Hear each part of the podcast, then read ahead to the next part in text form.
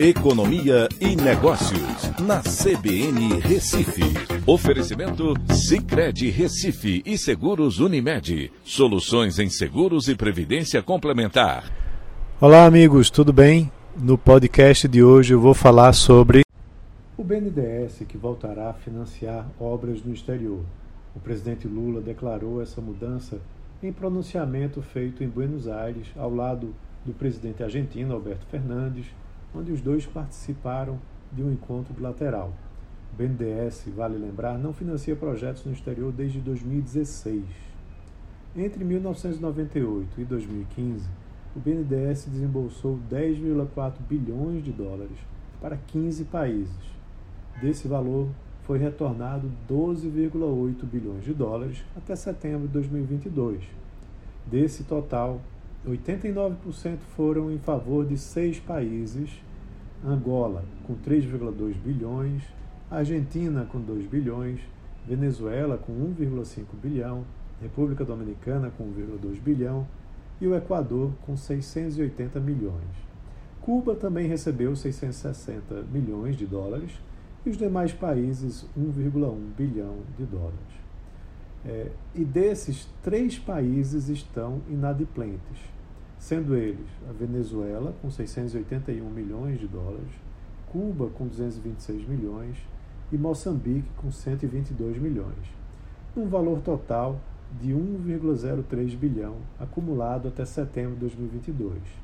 E ainda há outros 573 milhões de dólares que estão por vencer, mas não estão inadimplentes. O ministro da Economia da Argentina, Sérgio Massa, frisou que o BNDES financiará adultos produzidos no Brasil por uma empresa brasileira e estimou que o crédito seria de aproximadamente 820 milhões de dólares.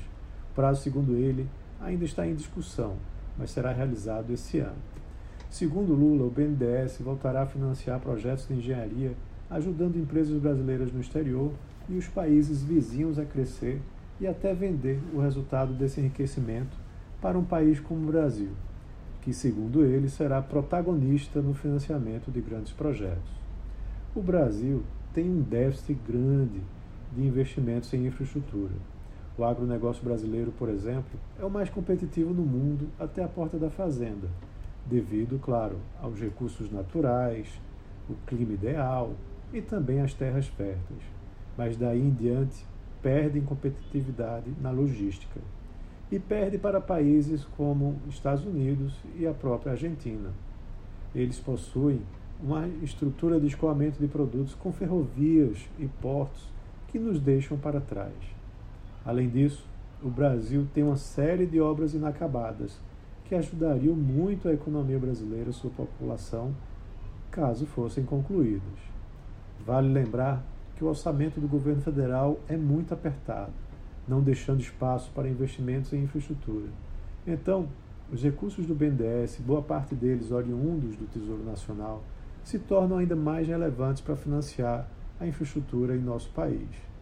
Nos últimos anos, o Brasil adotou um posicionamento de atração de investidores privados para obras de infraestrutura, através da modernização de diversos marcos regulatórios, como o do saneamento básico e o das ferrovias. Nesse formato, o setor privado faz o investimento e pode até captar esses recursos de bancos, né, como o BNDES ou outros bancos privados e do mercado internacional. Então é isso. Um abraço a todos e até a próxima.